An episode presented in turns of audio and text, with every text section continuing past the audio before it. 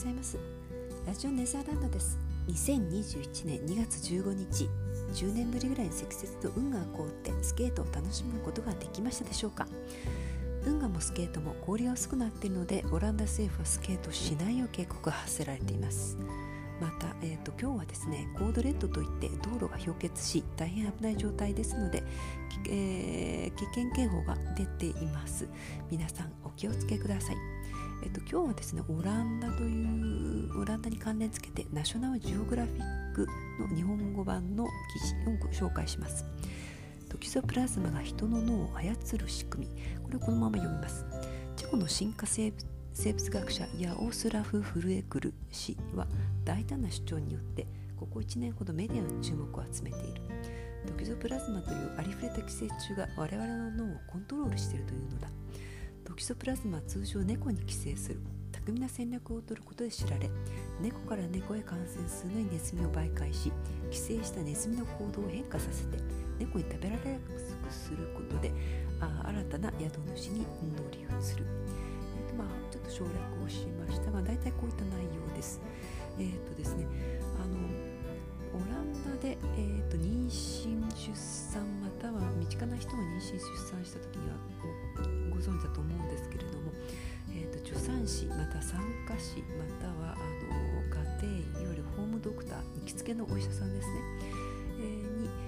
えー、妊娠中は、え生肉生魚を食べないようにというふうにアドバイスを受けます。で私も受けました。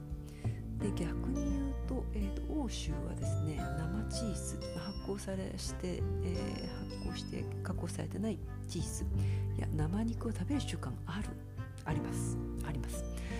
で、えー、ただし生ニシンのハーリングやオランダチーズは大丈夫と言われます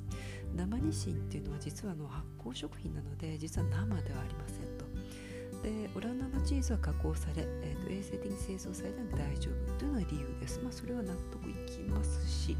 あとはチーズを食べるなとか伝統食を食べるなって言われると、オランダでは食べ物がなくなってしまいます。まあ、それも良くないですしね。でまあずっと不思議に思っていたのは、まあ、オランダ人がまあ1600年、えー、そうです4月だったと思うんですけれども、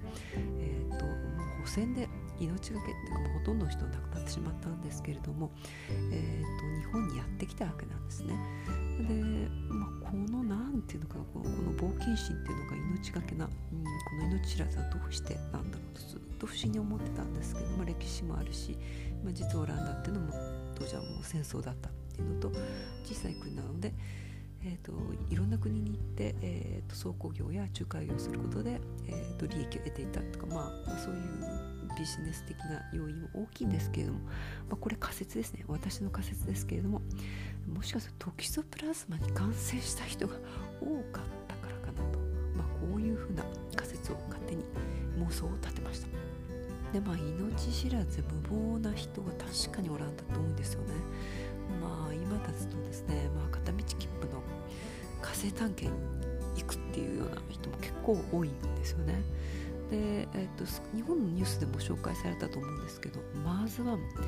という、まあ、あの2025年までに火星に人類初の永住地を作ることを目的にするオランダの民間組織があります。